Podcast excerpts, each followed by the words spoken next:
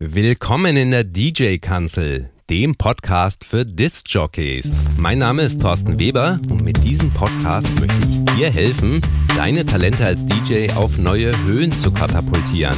Dabei ist es vollkommen egal, ob du erst morgen deinen ersten Gig spielst, ein fortgeschrittener DJ bist oder schon seit mehr als 20 Jahren hinter den Decks stehst, so wie ich. Denn wir alle, wir können jeden Tag etwas Neues dazulernen, um als DJ so einen kleinen Tick besser zu werden.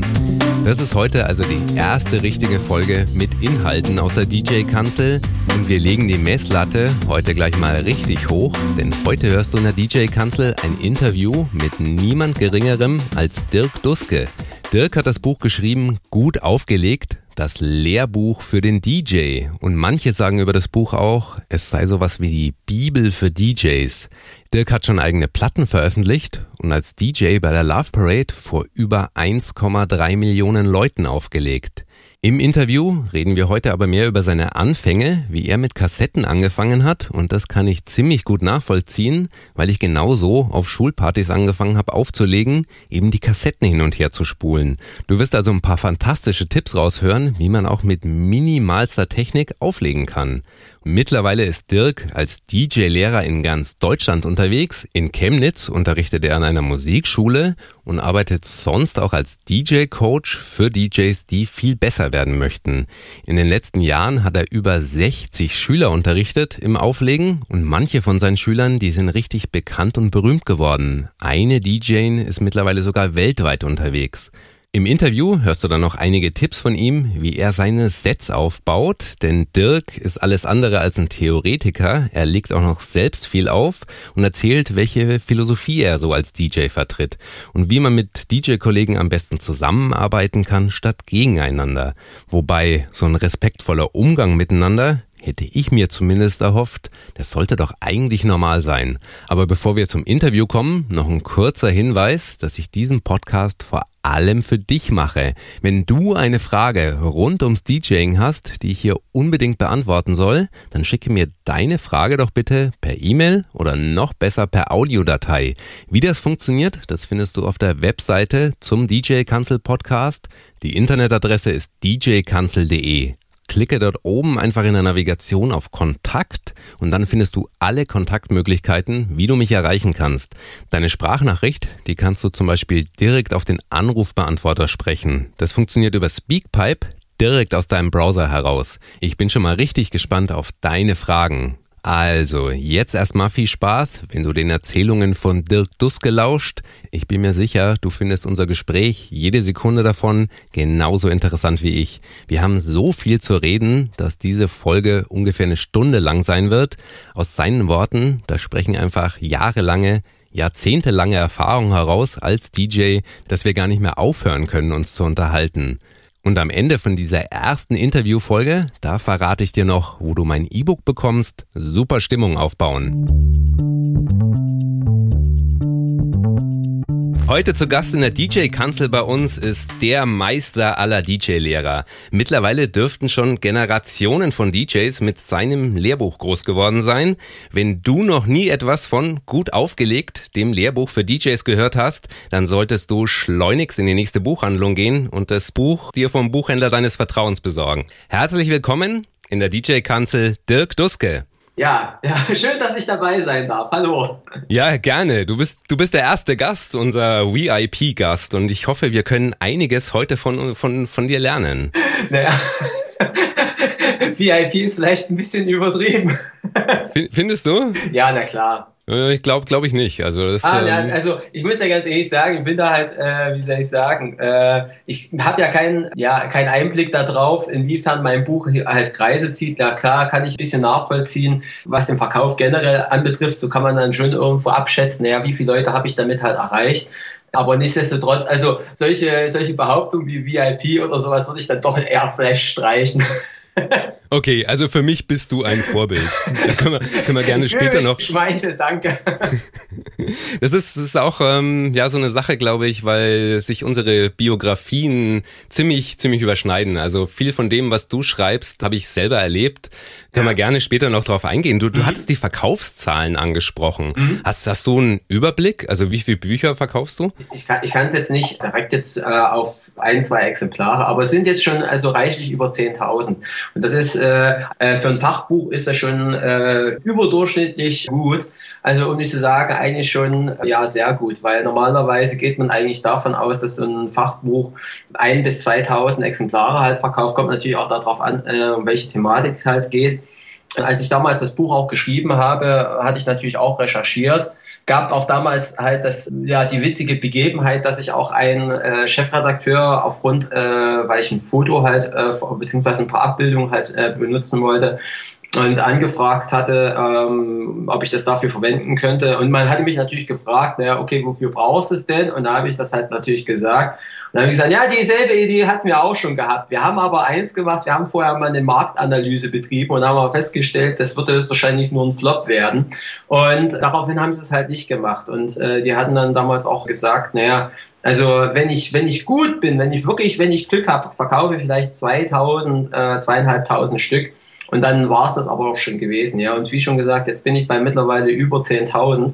Und nächstes Jahr feiere ich mein zehnjähriges Jubiläum zum Buch.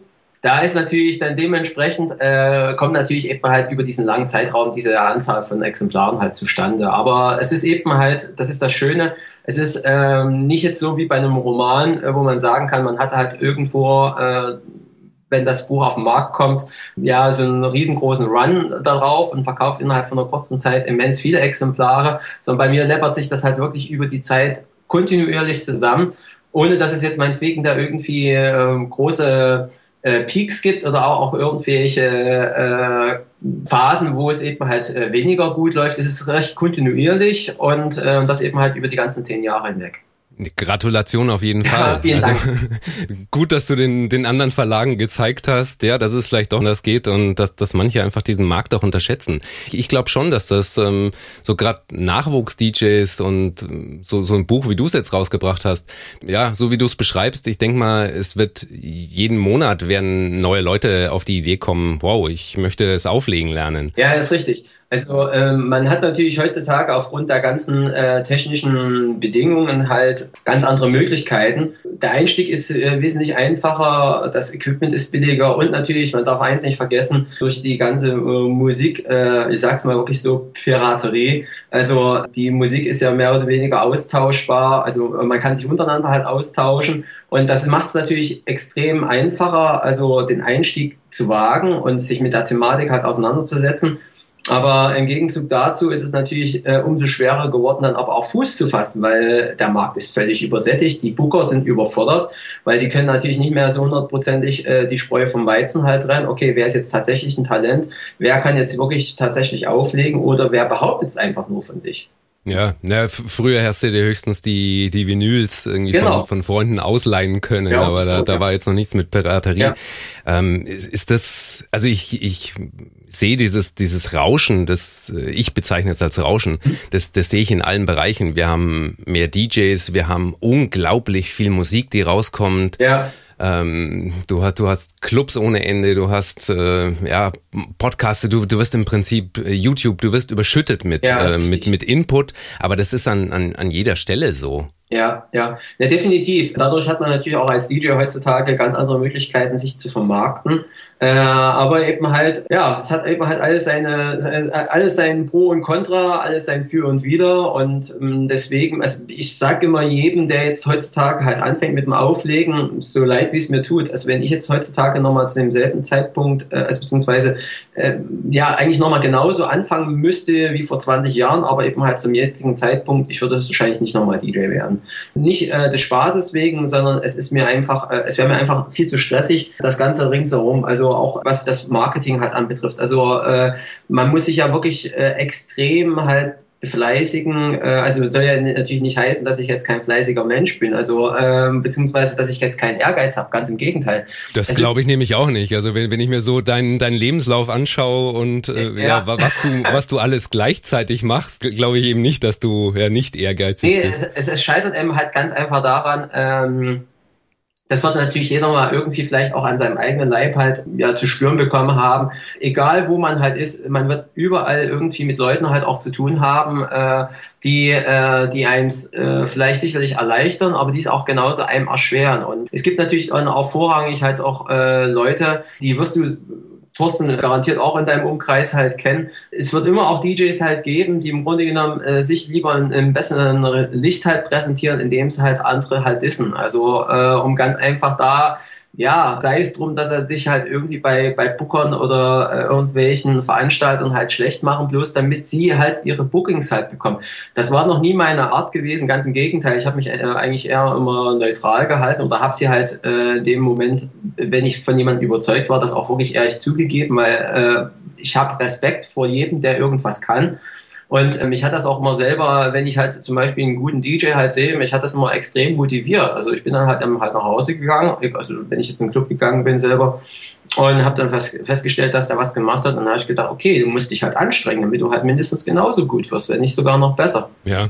Aber heutzutage ist es eben halt, weil es eben so schwierig ist, also Fuß zu fassen und weil jeder irgendwo äh, sich vielleicht zum Teil der Nächste ist, wäre das wahrscheinlich heutzutage nicht mehr meine Zeit, um da vielleicht auch ja, durchstarten zu können. Ich weiß es nicht. Vielleicht hätte ich es genauso gemacht oder beziehungsweise hätte ich dann auch gesagt, okay, ich hätte es wahrscheinlich nicht hauptberuflich machen können, das Auflegen, aber es geht ja auch nicht darum, dass man jetzt meinetwegen finanziell damit irgendwie einen Reibach macht, sondern es geht ja eigentlich um die Tatsache, dass man halt Freude am, am Musizieren hat, also am Platten auflegen. Und äh, das kann man ja für sich alleine zu Hause machen und aber eben halt genauso irgendwo vor mehreren Leuten.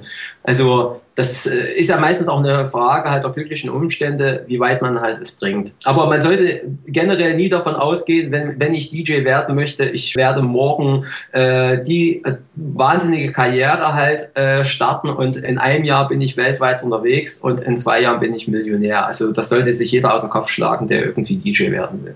Oh, da gibt's auch Gegenbeispiele. Aber mal, mal zurück zum, hm. zum Spaßfaktor. Ja. Äh, war das für dich die Motivation, damals anzufangen? Ja, na, natürlich. Also äh, ich habe damals selbst wirklich für, für ein, äh, also meine, meine, also meine ersten Gagen waren ja erstmal am Anfang Nix, also gar nichts. Ich komme ja nun aus dem Osten, also wir hatten damals halt wirklich noch mit Kassetten da zu der Zeit aufgelegt. Das war aber auch nicht gerade so einfach, weil unsere Tapes, die waren halt, äh, ja, da rauschte es mehr, als äh, dass da Musik zu hören war vielleicht ein bisschen übertrieben. Aber die waren qualitativ halt äh, auch von der Mechanik nicht so besonders gut. Also für, für den Einsatz in, in, in den Diskotheken oder Clubs eigentlich völlig ungeeignet. Und dann musstest du halt natürlich die Kassetten halt kaufen. Ich habe mein ganzes Taschengeld nur für Kassetten ausgegeben. Man hatte damals für so eine Sony oder, eine, also meistens habe ich immer diese TDK, die SA-Kassetten, das waren diese Chromdioxid halt gekauft. Äh, die haben halt äh, an D-Mark, glaube ich, 5 D-Mark so gekostet. Also ich wir kennen nur die Preise bei uns aus dem damaligen Intershop. Also das war ja dieser, dieser Laden, äh, wo du halt mit D-Mark einkaufen konntest. Und jedenfalls, ja, da hast du halt hier dafür 55 Mark dafür bezahlt. Und äh, 55 Mark plus für eine Kassette, wo du 90 Minuten spielen äh, aufnehmen konntest. So, und da hast du wirklich, du hast jeden Pfennig, jede Mark, die du halt hattest, hast du irgendwo in diese Kassetten halt investiert. Und dann saß ich halt äh, ungelogen wirklich, also samstags sechs Stunden vor meinem Radio, hab Rias 2 gehört oder eben halt auch in der Woche halt abends ein bis zwei Stunden und habe nur darauf gewartet, dass ich A, neue Musik äh, aufnehmen kann und dass der Moderator nicht draufquasselt. Damals hat man das halt weniger gemacht, weil die alle wussten, also dass ja die aus dem Osten halt mit zuhören dass sie halt das aufnehmen. Und, und das kannst du halt wirklich nur dann machen, wenn du wirklich nur Lust hast, mit der Musik was zu machen, da ist äh, das äh, Finanzielle, das kannst du ja gar nicht damit aufwerten. Du bist dann halt vielleicht irgendwo froh, wenn du mal ein bisschen Geld bekommst. Das waren, also meine ersten Gagen, die waren dann halt 30, 30 Mark. Die habe ich damals für die Schuldisco gekriegt. So, und das war es aber auch gewesen. Und du hast wirklich einfach nur des, des Spaßes wegen das gemacht, nicht irgendwie damit Geld zu verdienen. Ich habe selber mit, mit dem Finger damals auf Leute halt gezeigt, ey, der macht das ja wegen Geld, also es, es geht ja gar nicht. Heutzutage kann ich das natürlich unwahrscheinlich gut nachvollziehen. Ich mache es ja auch in gewisser Weise halt auch äh, aus äh, monetären äh, Hintergründen, aber das ist ja natürlich, wenn man mal so sagen, wenn du dann natürlich davon auch lebst, beziehungsweise wenn das ein Teil deines Einkommens halt ist, musst du natürlich auch auf diesen Faktor halt achten. Ist, ist klar, ja, ich, ich kann auch das ähm, gut nachvollziehen. Ich bin auch noch in dieser Kassettengeneration ja. groß geworden. Das ist, glaube ich, nicht unbedingt ein Ost-West-Ding gewesen, dass nur du auf, auf, diese, auf diese freien Stellen gewartet ja, hast. Hätte ich gar nicht gedacht. Ich hatte jetzt auch mal äh, im letzten Jahr zum Beispiel ein Interview mit, ja, mit Phil Fultner halt geführt.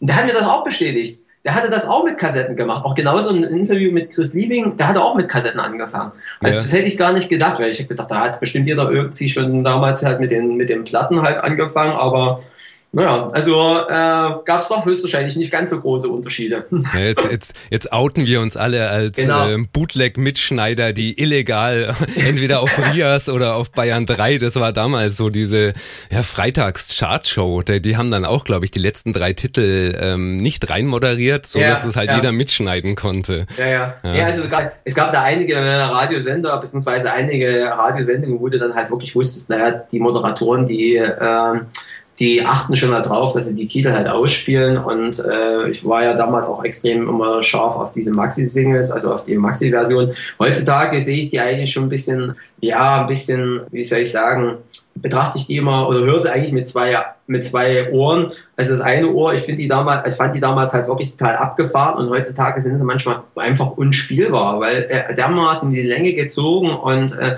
also ein Titel von Frank Goes to Hollywood, der jetzt meinetwegen dann 10, 13 oder noch länger äh, geht, der ist eigentlich im Club heutzutage unspielbar.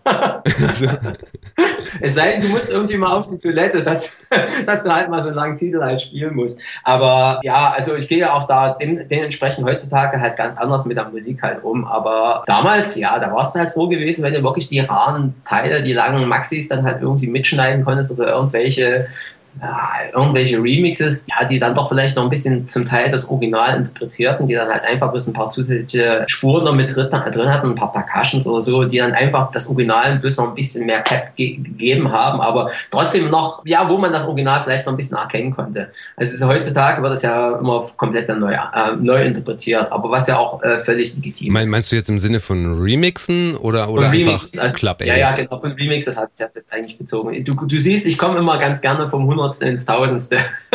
Ja, würde mich interessieren. Ähm, hast, hast du eine Theorie, warum das heute so ist? Ähm, warum kannst du heute keine 10 Minuten Maxi-Version mehr spielen? Ja, also es hängt ganz einfach. Also ehrlich gesagt, ich wüsste gar nicht, was ich in 10 Minuten halt hinter dem DJ-Pult machen soll, weil ich würde mich extrem langweilen. Also ich selber, ich lege eben halt äh, relativ schnell auf. Also ich arbeite mit äh, relativ schnellen Cuts.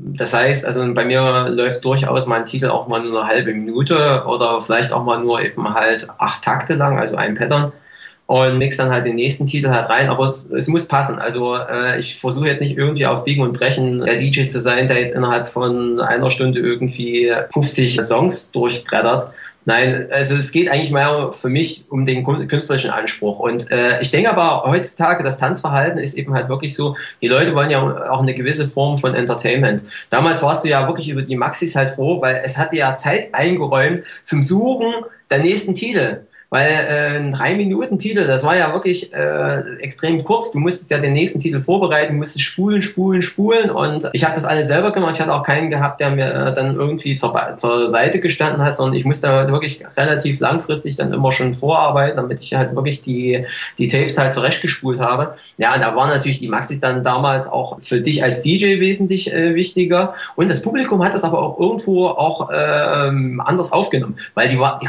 das war ja nicht alltäglich äh, weil äh, die kamen nicht jedes Mal im Radio und ähm, ja, also ich gehe mal davon aus, das sind einerseits vom Publikum und als auch eben halt vom, vom, vom DJing her selber war das damals eine andere Zeit, wo es eben halt einfach angesagter war. Heutzutage, ja, also wenn ich jetzt eine Extended Edition, äh, beziehungsweise eine Extended Version halt spiele, dann ist es für mich einfach, es ist ein Tool, äh, wo ich die Möglichkeit habe, ich habe ein Intro, ich habe ein Outro, wo ich auf jeden Fall klassisch halt draufgehen kann im Mix Und wenn es mir aber einfach zu langweilig halt ist, dass ich sage, okay, ich will einfach den Titel nicht so lange halt spielen, dann gehe ich halt einfach schon nach dem ersten Break halt dann wieder rein mit dem nächsten Titel, um einfach dramaturgisch das Ganze nicht irgendwie zu sehr, ja, dass es nicht wie ein Kaugummi halt wird, dass die Titel zu lang sind, sondern dass das irgendwo schon ein bisschen peppig ist, dass die Leute merken, es ist ein bisschen Bewegung. Und es ist ja eben halt auch eine Form äh, des Entertainments, dass ich ja den Leuten auch irgendwo ein bisschen was, äh, was biete. Also sprich eben halt von der Performance, sei es im Mix, sei es von den Skills, also durchs Cutting oder eben halt die Scratches das macht heutzutage meines Erachtens halt das DJing halt aus. So im Sinne von auch ähm, ja live ein bisschen dich als Remixer zu versuchen? Ja, in gewisser Weise schon. Also ich selber, ich habe, äh, ich war auch äh, immer auf der Suche, beziehungsweise bin auch immer äh, sehr auf der Suche. Natürlich auch hinsichtlich der Recherche immer von meinem Buch, äh, dass ich eben halt immer auf dem Laufenden bin, was es so an neuen Tools halt gibt. Aber äh, ich habe damals mir äh, eine Maschine halt zugelegt, weil ich das unwahrscheinlich spannend halt fand, irgendwelche Percussions halt noch mit äh, live einzuspielen, habe ich aber bis jetzt noch nicht irgendwie großartig einsetzen können, weil mir fehlt da einfach die Zeit beim, äh, beim Auflegen dazu, weil ich eben halt relativ schnell auflege, also schnell nicht vom, vom Tempo her, was die Beats anbetrifft, sondern eben halt, ich lasse die Tracks nicht allzu lange spielen, sondern ich spiele die Tracks halt sehr, sehr oft äh, sehr lang miteinander das funktioniert auch dadurch, weil ich zum Beispiel, also kann ich ja mal einfach sagen, also ich habe äh, für mich jetzt zur Unterstützung, ich arbeite nach äh, Mix in Key, also sprich äh, mit dem Tool, wo ich eben halt die äh, Tonarten bei mir halt auslese. Und äh, ich habe vor allem bei dem Deep House, äh, der ja momentan nach wie vor doch sehr angesagt ist, habe ich dann schon damals, wo ich es noch äh, nicht damit gemacht habe, äh, festgestellt, naja, wenn du dann halt doch noch die falschen Titel halt, oh, jetzt klingelt bei mir das andere Telefon, äh, dass ich da halt einfach äh, zu, äh, zu oft das Problem hatte, dass ich dann, wenn ich Titel halt miteinander gemixt habe, dass die dann äh, ja Disharmonentwicklungen haben. Und da stand ich dann halt da und habe gedacht, oh nein, das kannst du eigentlich den Leuten nicht halt antun. Und mit Mixing Key ist das äh, extrem einfach, also beziehungsweise du musst natürlich äh, die Spielregeln, halt was die Harmonielehre halt anbetrifft, die musst du natürlich berücksichtigen. Aber dann klingen die äh, Tracks, also beziehungsweise dass die, die Mixe wie aus einem Guss. Also du kannst dann halt wirklich aus zwei Titeln einen machen machen. Und äh, das ist für mich, ja, das ist dann für mich wie eine Offenbarung, ja, dem Ganzen halt irgendwie eine andere Note halt zu geben. Also auch einen Titel eben halt live neu zu interpretieren, ist auch eine Art von Remix. Und äh, wovon ich jetzt zum Beispiel auch ganz sehr begeistert bin, was ich jetzt eben auch äh, regelmäßig einsetze, ist dieses äh, neue Expansion Pack von äh, Serato DJ, das Flip wo ich eben halt die Tracks selber äh, auf eine schnelle Art und Weise editieren kann. Weil du kennst das ja selbst. Also wenn du jetzt Titel halt hast, äh, die extrem lange sind, du hast aber eben halt dann irgendwelche Passagen, auf die du eben halt im Mix nicht verzichten möchtest oder dass du einfach wirklich einen Titel einkürzen möchtest. Das ist mit so einem Tool extrem leicht. Und da kannst und, du, kannst du da, sorry, dass ich dich unterbreche, kannst, ja, kannst du da im, im Takt ähm, praktisch die, die unterschiedlichen Song-Elemente dann ansteuern, oder? Ja, ja, ist richtig. Okay. Also du hast, äh, du setzt einfach Cues, äh, als Q-Points. Und äh, die kannst du dann halt live triggern. Also du kannst, du kannst das natürlich auch äh, zu Hause halt vorbereiten. Ist meines Erachtens auch die sichere Variante, weil du dadurch dann doch irgendwo diese, diese Flips, diese Sprünge noch nicht mal jetzt meinetwegen sauberer halt ausführen kannst, aber du kannst dir halt ein bisschen mehr was überlegen, okay, damit das halt irgendwie vielleicht, dass dein eigenes Edit ja eine runde Sache wird, nicht einfach bloß verlängert oder vielleicht irgendwie einfach umstrukturiert, sondern dass du dem Ganzen vielleicht auch ja schon eine gewisse eigene Note halt gibst.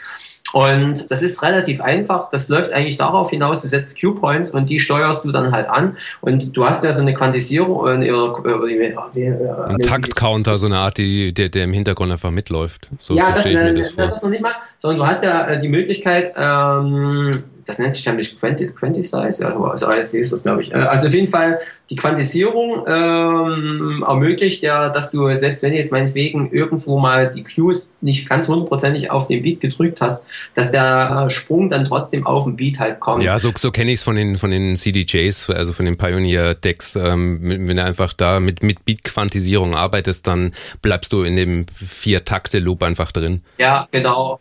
Ja, und solche Sachen, äh, die machen es natürlich äh, für mich auch äh, im Jahr 2014 halt extrem interessant und spannend, weil ähm, da äh, versucht man natürlich schon irgendwie auch immer ein bisschen, ja, ein bisschen kreativ zu sein.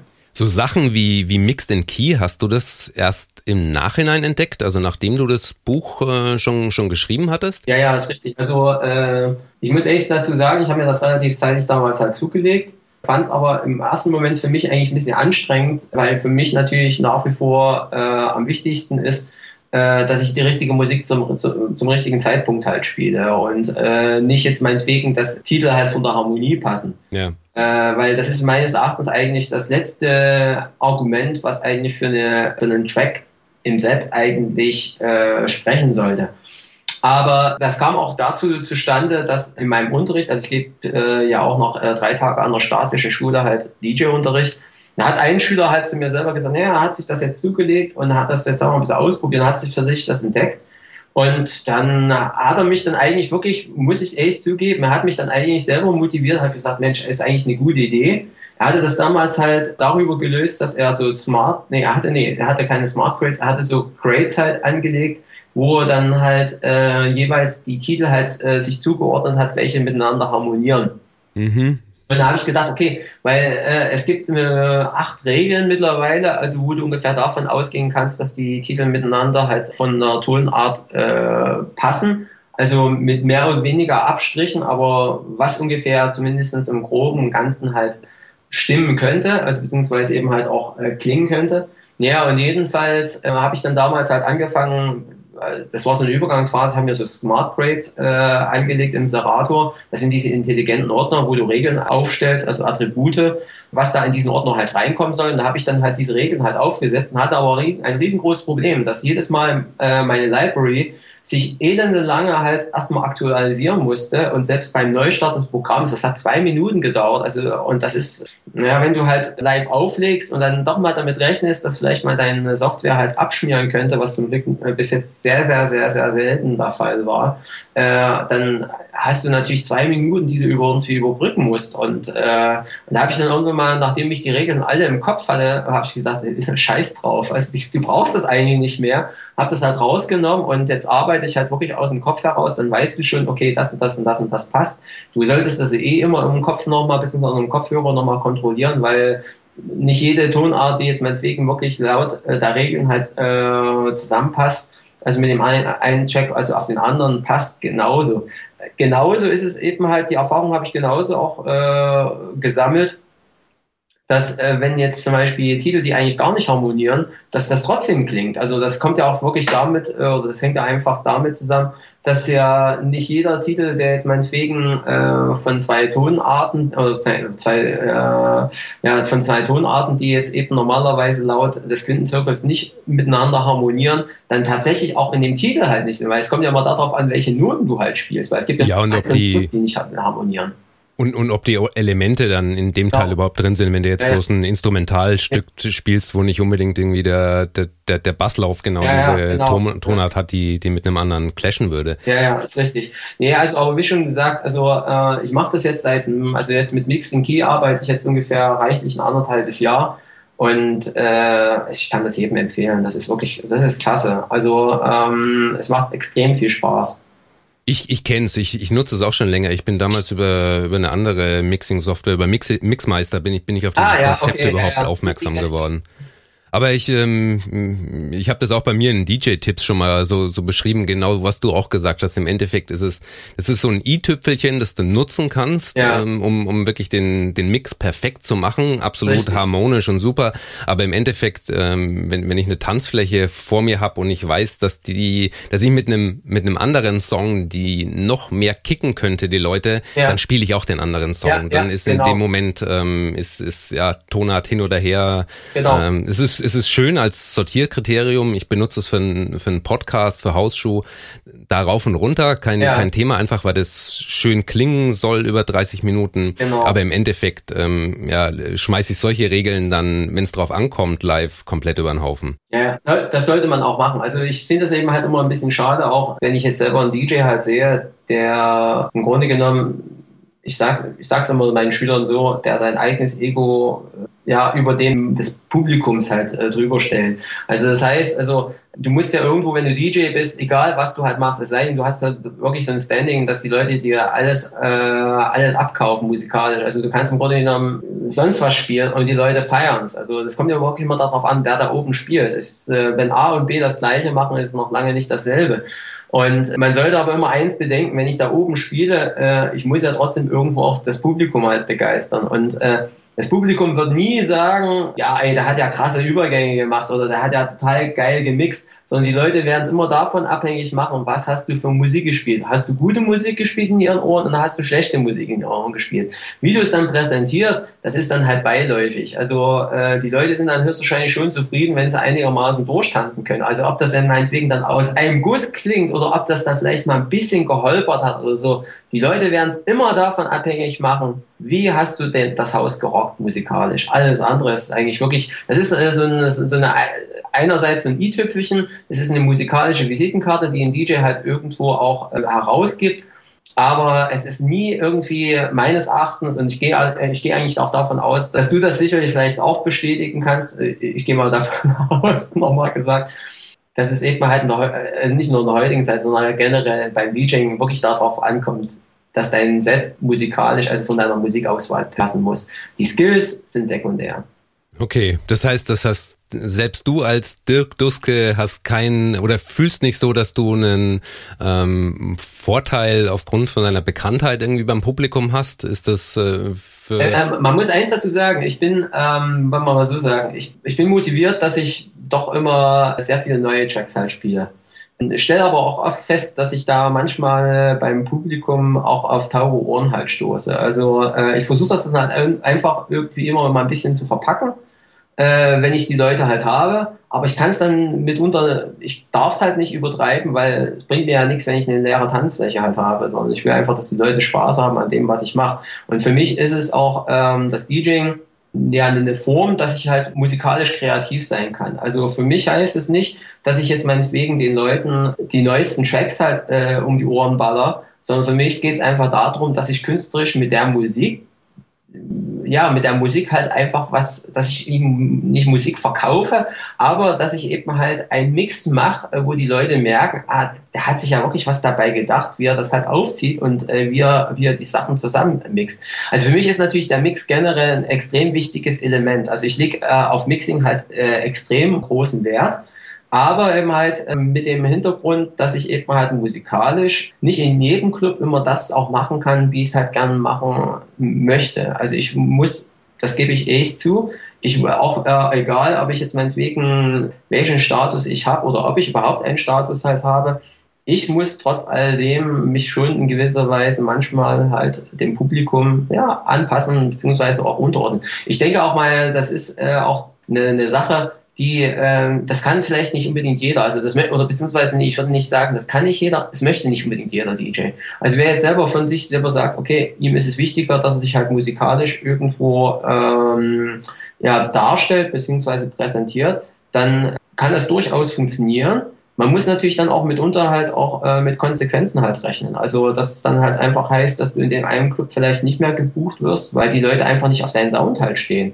Wenn ja, das ist der, dieser, je, je, nachdem, was du für einen musikalischen Anspruch oder so ja, genau. ähm, du, durchsetzen willst. Aber das ähm, führt doch da wieder schon zurück auf das, was wir ganz am Anfang hatten, ist, ähm, wie, wie schwierig wäre es heute anzufangen. Ähm, wenn du, wenn du das in deinem Unterricht, in, mhm. also wie, wie, ich finde es interessant, wie vermittelst du deinen Schülern ähm, so die, diese, diese Philosophie, wo, wo ist die Gratwanderung, wie viel Künstler darfst du sein und äh, wie, wie, wie sehr musst du dich dem Massengeschmack anbiedern? Ja, ja, anbiedern, das, das trifft es eigentlich wirklich. Die Schüler, die ja natürlich zu mir kommen, äh, sind recht unterschiedlich. Ich habe auch wirklich äh, einige ja, also dabei gehabt, also momentan sind die ja nicht, aber im, äh, jetzt an der Schule bin ich jetzt seit, äh, warte mal, den Unterricht gebe ich jetzt seit seit sie, ja, seit, seit, nee, seit acht Jahren. Mhm. So, und äh, bei mir sind auch wirklich einige Talente halt durchgegangen, wo ich sage, die haben es natürlich dadurch auch geschafft, weil das ganze Package halt gepasst hat.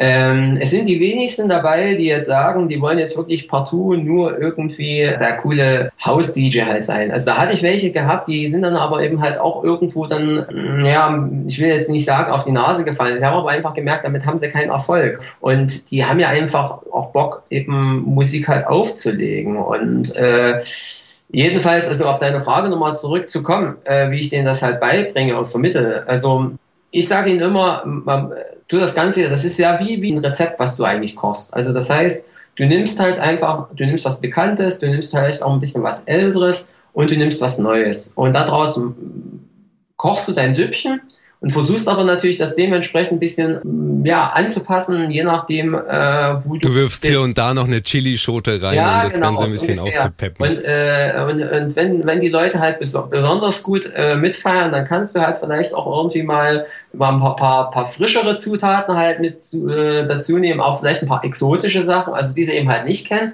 Und wenn du aber weißt, also es ist eben halt, es ist ein Abend, wo nicht so viele Leute da sind, äh, dann musst du halt mehr aufs Nummer sicher gehen. Das ist nun mal einfach so. Dann, dann setzt du mehr auf Convenience Food und ähm, bietest lieber äh, nach Schnitzel mit Pommes an, wo du ja, weißt, so dass es überall was funktioniert. alle kennt. Und äh, ansonsten heißt es wieder, was der Bauer nicht kennt, frisst er nicht.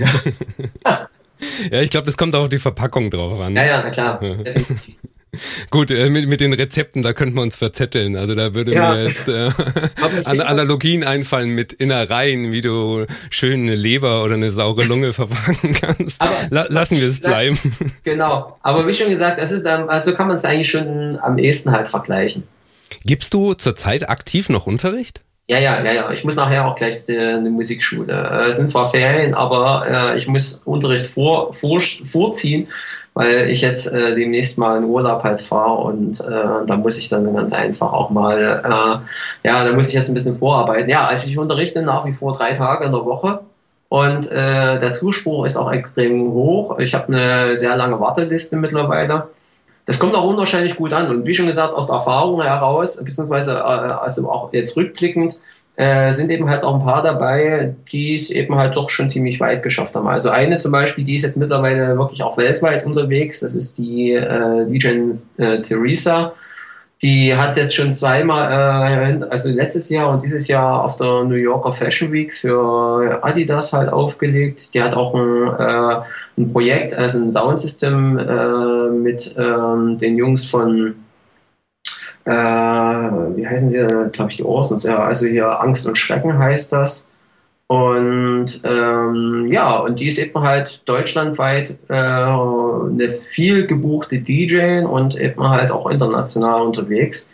Ja, und da freut man sich natürlich extrem sehr, dass, äh, dass es da halt auch äh, welche halt gab in der Vergangenheit, die es eben halt richtig geschafft haben. Ansonsten, äh, wenn ich jetzt eine, ähm, ein Resümee ziehen würde, also in den ganzen letzten Jahren habe ich vielleicht so 60 Schüler, vielleicht 70, waren es vielleicht auch 50, ich habe es jetzt nicht auf, auf dem Schirm, äh, betreut. Weil mehr sind die Schüler auch relativ lang immer. Jetzt weiß ich nicht, ob das ein Kompliment ist oder ob das eben halt. Äh, du brauchst einfach viel zu lange zum Erklären. Ja, genau. Nee. Punkt, wie man es jetzt schon in dem Interview halt merken kann. Nee, also ähm, ich denke mal, es hängt auch wirklich damit zusammen, es muss natürlich jeder für sich selber entscheiden, äh, dass er sagt, okay, er ist soweit shit schon irgendwie in die große weite Welt zu ziehen oder er sagt, er braucht noch ein bisschen was an, an Feedback. Äh, also von, von meiner Seite her. Ich habe ja jetzt auch keinen äh, strikten Lehrplan. Also ich zum Beispiel, ich nehme nicht in mein Buch und sage, jetzt hier machen wir hier die Lektion und diese Übung oder irgendwas. Nee, ich mache das halt wirklich äh, aus, dem, aus dem Bauch heraus, je nachdem, also was die Leute halt auch äh, generell erstmal machen wollen auf welchem Stand sie sind, weil ich habe natürlich auch einige DJs auch gehabt. Ich habe auch bekannte DJs, also auch eine zum Beispiel, die weltweit unterwegs ist. Ich will aber jetzt keinen Namen nennen in dem Sinne. Ich war auch nur ein halbes Jahr bei mir, die dann halt einfach zu mir gekommen ist und gesagt hat, hier Dirk, ich äh, möchte hier einfach mal ein Feinschiff halt haben. Mhm. Und ja, ist es eben halt anscheinend ein Unterrichtsmodell, was funktioniert. Und natürlich aufgrund der Tatsache, wenn die Leute halt sehen, ah, da sind ja einige, die also, äh, aus, aus den Schoß meiner, meiner Schule kommen, beziehungsweise meines Unterrichtsfachs, dann äh, fühlen die sich natürlich ermutigt und sagen, ah, ich möchte das auch ganz gerne machen. Und ja, ich, also ich glaube auch jetzt die, die Hausnummer mit 50, 60 Schülern, ähm, die, die, die spricht schon für dich als Lehrer. Und ja, äh, du, du hast nicht ohne, ohne Grund äh, das Lehrbuch schlechthin geschrieben. Also da, da glaube ich schon, dass du, dass du einiges vermitteln kannst. Ich, ich höre das ja auch so, so zwischendurch raus, allein die Gedanken, die du dir über einen über einen Setaufbau machst. Das, das meine ich. Wie, wie, wie, wie kannst du das vermitteln? Und vor allen Dingen, dass du jetzt auch so, also mich hat es teilweise ähm, in dem einen Fall, wo du jetzt keine Namen nennen wolltest, mhm. ähm, das heißt, Leute buchen dich auch als DJ-Coach einfach ja. um so einen, so einen Schliff rein. Nimm, nimmst du Schüler mit als, als Mentor zum, zu, zu Gigs? Äh, hatte ich eine ganze Weile gemacht. Mittlerweile äh, mache ich es momentan nicht. Es hängt ganz einfach damit zusammen. Zum einen ist es die Problematik, dass ich oft das Gefühl halt hatte, selbst beim, beim Warm-up äh, kann da doch einiges schief gehen. Ich hatte auch schon Leute gehabt, die halt dann, wirklich schon innerhalb von einer ersten halben Stunde und äh, dreiviertel Stunde so viel Gas gegeben haben, wo ich dann gesagt habe, Mensch, äh, was bringt dir das, wenn du jetzt hier irgendwo den vollen Abriss machst? Es sind keine Leute da. Also die Leute wollen ja eh erstmal sich ein bisschen hier an die, Loka an die Location halt erstmal, die wollen erstmal ankommen. So, und, und du, du schießt ja schon sämtliche Hits halt raus. Und die Leute habe ich dann, habe ich das dann ein, zwei Mal gesagt, wenn die es dann immer noch nicht kapiert haben, habe ich gesagt, ich kann dich einfach nicht mehr als Warm-Up-DJ halt mitnehmen. So, und äh, das ist der eine Grund. Der andere Grund, warum ich es aber auch äh, momentan nicht mehr so oft mache, ist einfach die Tatsache, dass ich selber gemerkt habe, ich brauche für mich die Phase des Einspielens. Ja.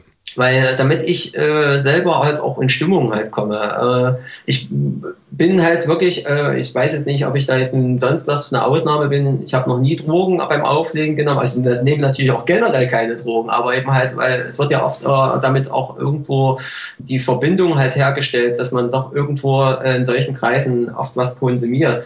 Äh, ich trinke auch sehr wenig, wenn ich auflege. Also vielleicht mal zwei Cocktails. Äh, beim dritten merke ich dann halt einfach schon, es war vielleicht schon wieder einer zu viel. Es hat einfach und, Auswirkungen auf, auf dein Ja, Chat, ja, na klar. Du merkst halt einfach, du bist nicht mehr so schnell in deinen Gedankengängen und es fällt dir halt alles nicht mehr ganz so einfach. Und irgendwo, du möchtest ja auch die, die Kontrolle über alles halt haben. Und äh, wenn ich jetzt zum Beispiel auf, auf deine Frage auch nochmal zurückzukommen, ich möchte ja irgendwo mich selber warm spielen. Also das, das dafür brauche ich ein Warm-up. Also im Warm-up spiele ich generell Musik, die mir persönlich, also die, die, die ich selber gut finde, die, die auch meistens neu ist, wo ich einfach sage, ich spiele mich halt einfach, einfach erstmal rein. Also beziehungsweise ich gewöhne mich erstmal auch an die Akustik, damit ich erstmal reinkomme. Und dann geht für mich auch der Abend ganz anders halt weiter. Hingegen, wenn ich jetzt meinetwegen auch manchmal für so ein Zwei-Stunden-Set gebucht werde, habe ich manchmal das Problem, dass ich erstmal eine halbe Stunde brauche, um erstmal wieder reinzukommen und mich erstmal an alles zu gewöhnen. Und dann, ähm, ja, das ist, äh, das ist für mich wie so ein, so ein Kickdown, wo du einfach dann sagst, nee, also der ist vielleicht in dem Moment für mich nicht ganz so angebracht. Ich brauche irgendwo vielleicht irgendwie ähm, ja, mich erstmal ein bisschen an die Situation halt gewöhne. Und äh, dafür ist eben halt so ein Warm-up für mich eben halt persönlich immer sehr gut.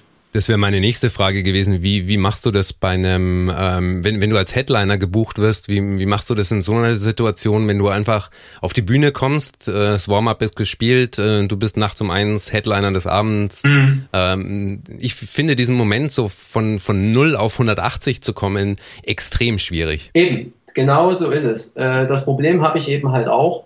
Und deswegen ist es für mich eben halt auch nicht jetzt, ähm, das sind ja auch nicht unbedingt immer meine Lieblingsgigs. Also es ist natürlich schön, wenn du dann halt äh, so auf die Art und Weise nicht ganz so spät ins Bett kommst, äh, dass du halt einfach, du hast zwei Stunden komprimiert, aber du hast nicht jetzt äh, so die Möglichkeit, den Abend halt äh, maßgeblich zu gestalten. Also du, ich mag es eben halt wirklich, die Leute richtig auf eine Reise zu nehmen. Also sprich, dass ich die, ja, ich nehme sie halt mit und dann spiele ich mit den Leuten. Also, äh, dass ich auch manchmal vielleicht Sachen halt spiele, was sie äh, in dem Moment nicht erwarten, um einfach auch eine äh, Reaktion bei dem Publikum. Natürlich nicht die, dass sie von der Tanzfläche gehen, aber dass sie sagen, äh, dass, ja, dass sie vielleicht auch in gewisser Weise äh, ja, ein Lachen halt auf, auf den Lippen halt haben also sagen, nee, also äh, was macht er denn jetzt? Aber ähm, sie danken es dir trotzdem, indem sie es halt feiern und nicht irgendwie dann sagen, hey, hier und äh, ja.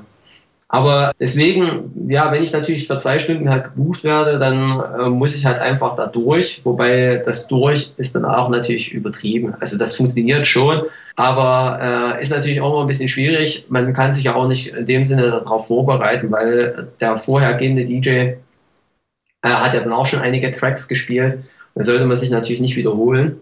Was aber natürlich auch äh, extrem wichtig ist, also dass du natürlich auch einen DJ halt hast, der irgendwo auch seiner, seiner Aufgabe bewusst ist, dass er, was er halt zu machen hat. Weil wenn du halt wirklich einen halt hast, der vorneweg äh, komplett prügelt und dann äh, hast du halt wirklich, äh, nehmen wir mal an, du spielst halt, also ich bin eben halt mehr ein Haus-DJ, also musikalisch gesehen. Und dann hast du halt einen, der da vorneweg halt äh, prügelt und äh, spielt halt äh, meinetwegen eine anderthalb Stunde EDM und dann kommst du dann auf einmal mit einer Weichspülermusik, dann ist das halt irgendwo wie ein äh, Schlag ins Gesicht. Und, ja, dann ist der Abend mehr oder weniger gelaufen. Ja, ja. Da muss, der, da, da muss natürlich der DJ, der vor dir halt spielt, schon irgendwie auch äh, sich dessen bewusst sein, dass er halt irgendwo auch mal den, also das Ganze halt dann wenigstens, bevor du dann halt anfängst, musikalisch runterfährt, damit du wirklich die Möglichkeit hast, mit dem äh, Spektrum, was du musikalisch halt bedienst, irgendwo dann deinen eigenen Höhepunkt halt schaffen kannst. Weil alles andere, was du dann meinetwegen machen würdest, wäre ja dann in dem Moment wirklich für die Leute, äh, ja, ich will jetzt nicht sagen, also. Es zieht einfach runter. Ja, also, genau wenn, wenn, wenn, du, wenn du merkst, dass, dass manche Leute nicht zusammenarbeiten können. Ja, ich, äh, ich teile deine Meinung absolut. Also vom ich, ich halte das das Warm-up-Set, ähm, das das ist so wie ich wie ich das beschreibe. Ich glaube, wenn du als DJ Booker einen DJ auswählen musst, dann hör dir die erste Stunde an, so lange bis ja. er die Tanzfläche voll hat. Ja. Ähm, das, das ist für mich die entscheidende Phase von, von, von einem Club. Äh, einfach den, den warm zu spielen, genau. dabei nicht die Hits zu verballern, ja. die Tanzfläche voll zu spielen und das gekonnt zu machen, das, das glaube ich, ist die ganz große Kunst. Das ist eine ganz große Kunst und deswegen äh, lasse ich wirklich, wenn Schüler bei mir äh, sagen, sie möchten halt unbedingt ein Warm-up halt mal für mich gern spielen, weil es ist natürlich auch eine gute Möglichkeit, dann irgendwo einerseits mal vor Publikum zu spielen und vielleicht sich auch irgendwie Namen zu erarbeiten, weil ich kenne auch viele DJs, die natürlich auch äh, übers Warm-up halt dann schon ihre ersten Gigs bekommen haben. Man darf aber natürlich auch eins nicht machen, also sollte man sich irgendwo im Umkreis einen anderen DJ halt suchen, dass man dann halt wirklich gleich am ersten Abend dann halt irgendwie äh, versucht, dann den Geschäftsbetreiber gleich äh, ja ein Ohr abkaut und sagt, ja, ich möchte ja äh, schnellstens auflegen oder sowas. Das äh, wird, das ergibt sich von ganz allein, wenn man halt gut genug ist. Aber wenn man dann halt irgendwo äh, dann gleich die erste beste Chance halt nutzt und dann halt ja dann irgendwie bei den, den Chef dann akquiriert, das kommt erstens bei dem Chef kommt das nicht gut an und das kommt natürlich auch nicht bei dem gut an, der einen dann halt mitnimmt, weil da muss man wirklich sehr vorsichtig halt sein. Ähm, ich habe da auch äh, selber festgestellt, also im Laufe äh, der letzten Jahre, dass ich da auch eben halt einige ja in meinem Umkreis halt hatte, die es dann auch eben halt übertrieben haben, die dann halt wirklich jede Gelegenheit genutzt haben, dann irgendwo ähm, dann äh, sich dort auch mit irgendwo zu etablieren und dann aber eben halt auch äh, sicherlich auch nicht unbedingt immer die, die cleverste Art und Weise, wo ich dann sage, ey, das kannst du einfach nie machen und äh, die Lektion müssen sie natürlich dann auch lernen. Ist das das auch was, was du am Anfang gesagt hast, so dieses ähm, respektvoll miteinander umgehen und andere ja, nicht schlecht, schlecht genau, machen? Genau, ja, ja. Also ähm, man muss natürlich eben halt, ja, also ich selber, ich werde oft gefragt, also ähm, was jetzt eben halt Empfehlungen halt auch anbetrifft. Und äh, also ich empfehle halt auch natürlich auch DJs, wo ich dann natürlich auch weiß, dass die, äh, dass ich mich einerseits qualitativ erstmal auf die halt verlassen kann, weil man erwartet natürlich von mir, dass ich auch nur gute Leute halt äh, empfehle. Aber es ist natürlich auch ganz einfach so, dass ich natürlich Leute halt empfehle, die auch eine gewisse Loyalität halt haben und äh, also nicht mir gegenüber, sondern generell halt allen, weil wenn die dann halt hinkommen und sagen dann, oh, ey, die sind alle, du, ich übertreib's jetzt mal, aber du musst mich jetzt alleine ungefähr buchen, weil alle anderen DJs, die du halt in deinem Portfolio halt hast, die sind alle Schrott. Dann äh, einerseits geht das eh völlig nach hinten los, weil der Chef durchschaut das natürlich genauso, äh, weil die sind ja nicht dumm. Und andererseits, ja, also das, das macht sich einfach nicht gut. Und da macht man sich keine Freunde damit. Ja, ich glaube einfach, ja, so, so, so ein fairer Umgang einfach. Ähm, ja, das, das ist ganz sehr wichtig. Das ist wie, ja, wie willst du, dass das andere über dich sprechen, mit dir ja, genau, umgehen? Genau, genau. Ja. Das ist eben halt auch wirklich so ein Fakt, den ich mir immer die ganzen letzten Jahre immer äh, äh, immer vor Augen gehalten habe, weil äh, selbst wenn jetzt Leute wirklich mit nach, nach meiner Meinung halt fragen, dann äh, sage ich lieber gar nichts, als dass ich was Schlechtes halt sage, weil äh, es soll doch jeder sel selber ein Urteil darüber bilden und was der eine äh, für gut heißt, muss ja vom Geschmack her nicht auf den anderen halt zutreffen und genauso umgekehrt. So, ich weiß genauso, dass wenn ich jetzt spiele, wird es auch Leute halt geben, die das nicht mögen, was ich mache. Damit muss ich einfach leben. Musik polarisiert nun mal in gewisser Weise und dass man Everybody's Darling halt ist, das habe ich über die Jahre hinweg immer wieder versucht und habe dann irgendwann mal für mich selber entschieden, es wird nie funktionieren. Das kann auch nicht funktionieren, weil wenn du jetzt irgendwo auch komplett, wie soll ich sagen, wenn du halt dich anbiederst, wie du es ja vorhin auch so gesagt hattest, komplett, also nur dann äh, hast du auch irgendwo, dann äh, werden die Leute über dich sagen, ja, es war okay, aber mehr auch nicht. Äh, hingegen, aber wenn du ja schon in gewisser Weise ja ein bisschen aneckst, aneckst musikalisch gesehen und äh, dir dadurch dein eigenes Reich halt schaffst, also deine eigene Zielgruppe, dann hast du auch die Möglichkeit, ja sicherlich dich auch ein bisschen äh, zu etablieren, weil du musst dich natürlich schon ein bisschen hervorheben und ob das jetzt meinetwegen damit zusammenhängt, wie du halt mixt, ob du jetzt meinetwegen andere äh, Tracks spielst als andere oder das ist ja dann äh, eine, eine andere, also es steht auf einem anderen Blatt. Man muss irgendwo versuchen, irgendwie ja, sich abzuheben. Und so dein, dein, deine Mischung zu finden, ähm, weißt, es kann ja auch durchaus schwierig sein, wenn, wenn du aneckst. Ich habe jetzt bloß äh, nochmal eine ganz andere Frage, wenn wir ja. hier einen kurzen, kurzen Break machen. Also ich, ich könnte mich ewig mit dir unterhalten. Ja, ich das auch. Das ist, ich, muss, äh, ich muss dann bald zum Unterricht. ja, nee, das, das, das wollte ich dich jetzt fragen. Ähm, so, sollen, wir, sollen wir zwei Teile draus machen? Das können wir ähm, ruhig gerne, das können wir ruhig machen. Also jetzt ist es ja mittlerweile schon fast eine Stunde und ich denke mal, wer sich das jetzt gerade irgendwie anhört, denen werden vielleicht schon die Ohren halt etwas das glaube ich eben ganz im Gegenteil, weil alles, was du sagst, das, ich kann es nachvollziehen. Ich glaube, ähm, das sind auch Sachen, die weißt du erst, wenn du 20, 25 Jahre aufgelegt hast. Ja, das ja. sind so, das sind so Nuancen. Also äh, alles, was du gesagt hast, kann, kann ich, kann ich blind unterschreiben. Das freut, das und ja. Ich, ja, ich, also, scheint ich nicht auf dem Holzweg zu sein. Ja, aber ich meine, wer, wer, wer bin ich? diese Mischung, diese Gratwanderung, das ist halt nicht alles schwarz-weiß, sondern nein, nein, du hast einen ganzen Regenbogen dazwischen, was du für Möglichkeiten hast. Genau. Ich würde aber gerne ähm, noch was, ja, wie, wie, wie kommen Nachwuchs-DJs ran? Äh, wie, wie hast du überhaupt dein Buch geschrieben? Das würde ich, also können wir, wenn du Lust drauf hast, gerne in einer, in einer zweiten Folge von, das, von dem Interview so machen. So ich das auch vorschlagen. Dann machen wir das ja. ganz einfach, da haben wir jetzt gleich einen Cliffhanger. genau. Und äh, dann machen wir das einfach dann so. Wunderbar. Und ich werde einfach mal um meine Schüler jetzt erstmal ein bisschen kümmern. Mach das. jeder Schüler kann, kann froh sein, dich als Lehrer zu haben. Ja, ich, da, ich hoffe, die ähm, sagen das auch. Also ich wäre froh gewesen, wenn ich vor 20 Jahren jemanden wie dich gekannt hätte, der, der mir das gesagt hätte. Thorsten, verbleiben wir so. Wunderbar, dann bis bald. Ich melde mich.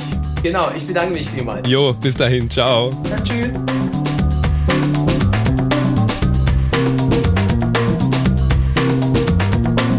So viel zum Interview mit Dirk Duske. Du hast sicher gemerkt, dass wir hätten ewig weitersprechen können.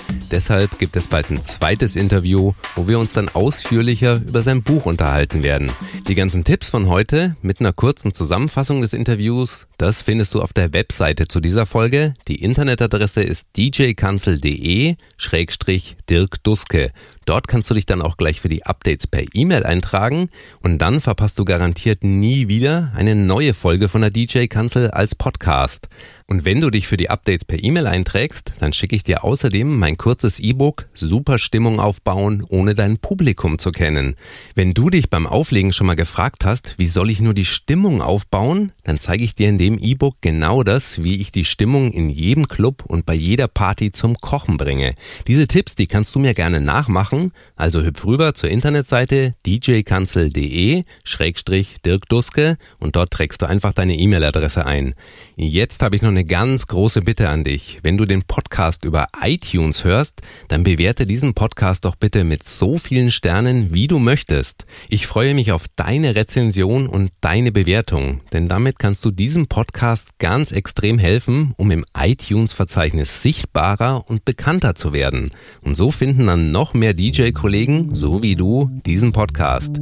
Ganz, ganz herzlichen Dank fürs Einschalten. Ich hoffe, dir gefällt diese erste Folge vom Podcast direkt aus der DJ-Kanzel.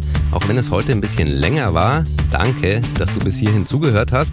In der nächsten Folge spreche ich dann mit meinem DJ-Mentor DJ Jackson und ihn befrage ich dazu, wie er es geschafft hat, mittlerweile vom Auflegen leben zu können und wie er die ganzen Social-Media-Angebote, wie zum Beispiel Facebook, dazu nutzt, um an neue Gigs zu kommen.